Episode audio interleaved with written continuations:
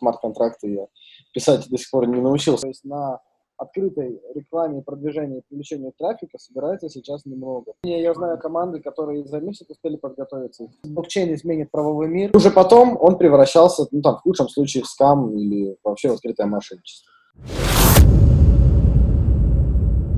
Приветствую, Дмитрий. Рустам, привет. Э, для начала я задам несколько небольших вопросов для наших зрителей, так, чтобы всем было понятно, кто вы и зачем мы здесь сегодня собрались. Скажите коротко, в чем ваша экспертность? Даже не знаю, с чего начать, честно говоря, потому что не так давно я осознал, что спустя 4 года в, в индустрии криптовалюты блокчейна я готов закрывать практически все каналы рабочие. Ну, не, не то, что руками, понятно, что смарт-контракты я писать до сих пор не научился, хотя было бы неплохо. Но сфера, сфера экспертности, она практически, практически полная. То есть я разбираюсь и в юридической составляющей, и в маркетинге, и в трейдинге, и практически во всем. Но если на чем-то фокусироваться, говорить о корнях, об истоках, конечно, это юридический бэкграунд, это международная юриспруденция, это структурирование сделок и сопровождение стартапа, реализации. Вот я знаю, у вас не так давно закончилось ICO. Насколько успешно и какие были подводные камни? То, чего не ожидали? Я ушел в продукт. ICO мне хочется скорее забыть уже,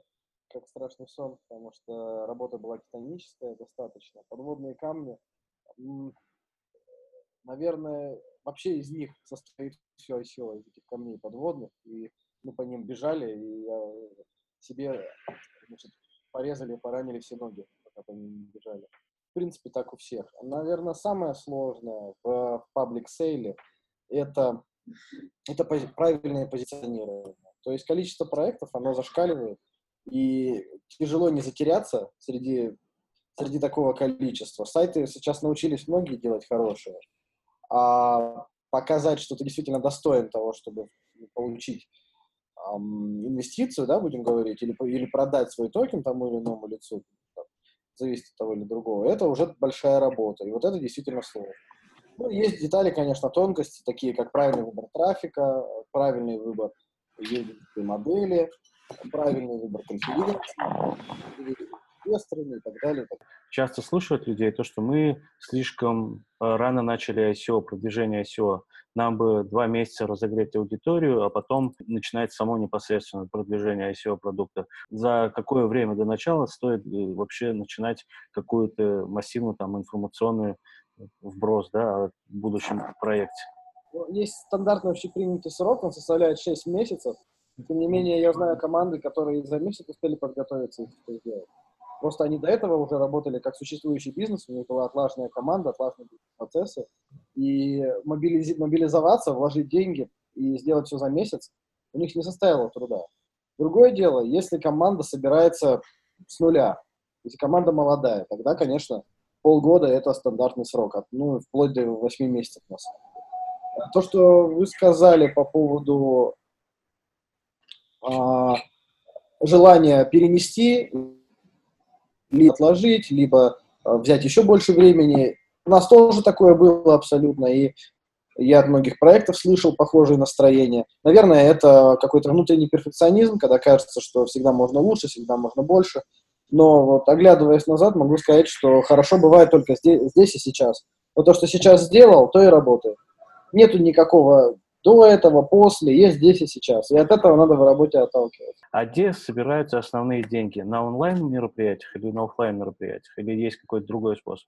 На паблик-сейлах, то есть на открытой рекламе, продвижении и привлечении трафика собирается сейчас немного, потому что инвестор стал, э, ну, либо token holder, стал достаточно осторожен, избирателен и гораздо больше уделяет внимания, которым ранее не уделял. Что касается как вы сказали, офлайн мероприятий, то есть различных, э, видимо, инвестиционных ужинов, конференций и прочего.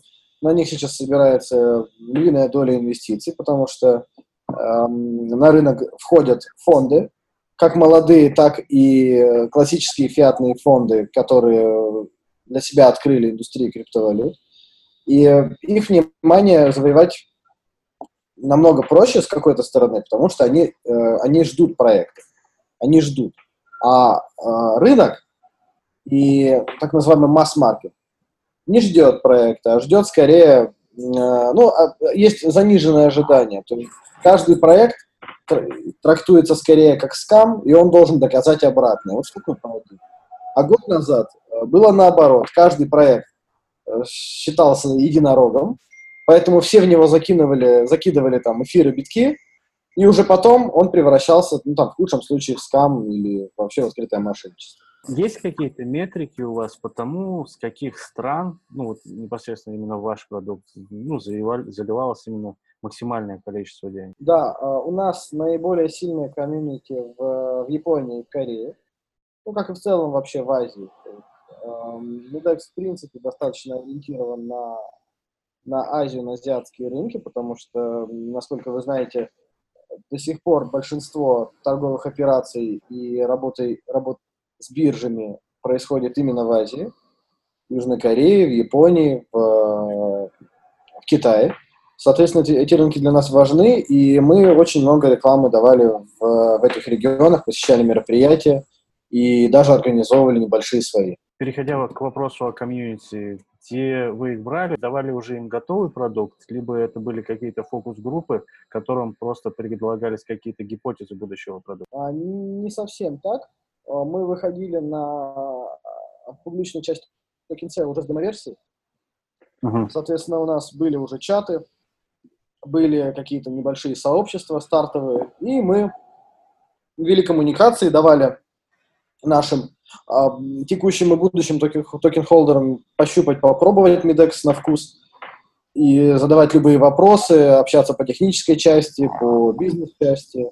То есть это было все достаточно открыто. А вот что касаемо листинга на биржах, какие на этом этапе могут появиться сложности и что, кроме денег для оплаты бирж, еще нужно? А, у нас такой проблемы, к счастью, нет, потому что мы сами биржа, и наш токен будет у нас. А, на остальных биржах мы тоже обязательно появимся, когда это потребует, э, когда это потребует рынок. В принципе, можно нас в какой-то степени, наверное, сравнить с Binance и с токеном BNB по этой модели. А если э, развернуть вопрос и поставить его как возможность листинга других токенов у нас, то это также технически возможно. Любые RC, RC20, э, а также иные, иные модификации доступны для листинга на Midex. У нас э, достаточно, достаточно гибкая инфраструктура, которая позволяет действительно листить интересные монеты. Я не скажу, что мы будем с первых дней вливать на рынок по 100-200 пар, как это делал, например, Йобит. Э, мы более консервативны, будем работать с популярными вариантами. Но впоследствии мы постараемся делать ставку на перспективные монеты, так как э, именно ставка на ранней стадии для биржи это, ну, это хорошие деньги, потому что когда увеличиваются объемы, растут наши комиссии, а значит растет наша прибыль. Как сделать так, чтобы, например, вы стали адвайзером того или иного проекта? Никак. Первое, что ну, я, я честно скажу, что я сейчас не беру проекты, а, нужно закрыть текущие для начала, которые есть. Uh-huh. Первое, что я спрошу, это скорее, зачем вам адвайзер и нужен ли он вам вообще. Uh-huh. Потому что обилие адвайзеров и их фотографий на сайтах, оно уже начинает слегка надоедать. Посмотрите, у EOS, по-моему, два или три адвайзера. Да? Uh-huh. Проектов успешных вообще их нет. 90 адвайзеров на сайте – это ни разу не гарантия успеха. Соответственно, я спрошу вас, зачем вам адвайзер, что вы хотите от него получить? И, ну, поскольку я достаточно открытый человек, на многие, на многие вопросы я могу ответить и просто так, не, не обязательно меня назвать адвайзером. Я могу просто сказать, кому пойти, с кем познакомиться, а, что нужно сделать, чтобы за короткий период времени прийти там быстро к результату. Это тоже адвайзинг. И для этого не обязательно мою фотографию ставить на сайт. Uh-huh. Но вдруг э, это действительно масштабный, стоящий проект, и который предлагает адвайзеру хорошие условия и удобное время для работы, правильное позиционирование, то почему нет? На самом деле Э, и проекты тоже украшают адвайзеров, не только адвайзеры проектов. Являетесь ли вы инвестором? Если да, то в какие проекты вы входите? Я никогда не вкладываюсь в ICO, потому что я слишком хорошо их знаю. Да? да несмотря на то, что есть хорошие, и которые я бы, наверное, при любых других обстоятельствах, наверное, я бы в них вложился. Но поскольку я человек изнутри, э, ну, это как, э, не знаю, с чем сравнить, наверное, банковские сотрудники, которые управляют портфелями акций, они, наверное, сами акции не покупают. Ну, мне так кажется. Они только консультируют. Что касается инвестиций в, в криптовалюты, да, я достаточно давно уже этим занимаюсь, тут, тут мимо я пройти не могу. Здесь э, совсем другая история, это все-таки не ICO. Есть тоже ICO Telegram, которое все называют 100% ликвидным и окупаемым. Даже в него у меня не было никакого особого желания зайти, хотя были хорошие предложения. И на первом, и на втором раунде. Что скажете о том, э, стоит ли менять э, направление существующим юристам, стоит ли смотреть в направление блокчейна и криптовалют, и если да, то где можно обучаться, где можно переквалифицироваться на эту новую профессию? Очень хороший вопрос. Я только что вернулся из Астаны с Международного экономического форума «Глобальные вызовы». И там этот вопрос неоднократно задавался, в том числе представителями блокчейн-сообществ других стран. Проблема достаточно большого порядка. Не только берем юриспруденцию, я беру все, эм, все смежные отрасли, где требуются специалисты в области криптовалют. Действительно, обучиться этому вразумительно, ну, чтобы куда-то прям пойти и научиться, практически негде. Если говорить только про юристов, то то, что предлагается сейчас на рынке, оно не отвечает, конечно, требованиям практики. И, допустим, э, я как партнер фирмы, я бы не взял э, выпускника вчерашнего вот таких курсов, потому что я понимаю, что этого вообще недостаточно. Нужен практический опыт, и не стоит забывать, что э, нет такой отрасли, как криптовалютная или, не, не дай бог, блокчейн-право. Право – это классическая очень вещь, очень слабо изменяемая. Соответственно, человек должен знать прежде всего хорошо основы. Основы международного права, основы финансового, в лучшем случае налогового и информационного. Ну, это как минимум. Ну, конечно, общее гражданское. Вот. То есть э, нельзя просто взять и научиться популярные вещи, которые, казалось бы, иллюзорно приносят большие доходы, и сразу пойти в бой работать. Это все-таки месяцы, годы работы и практики.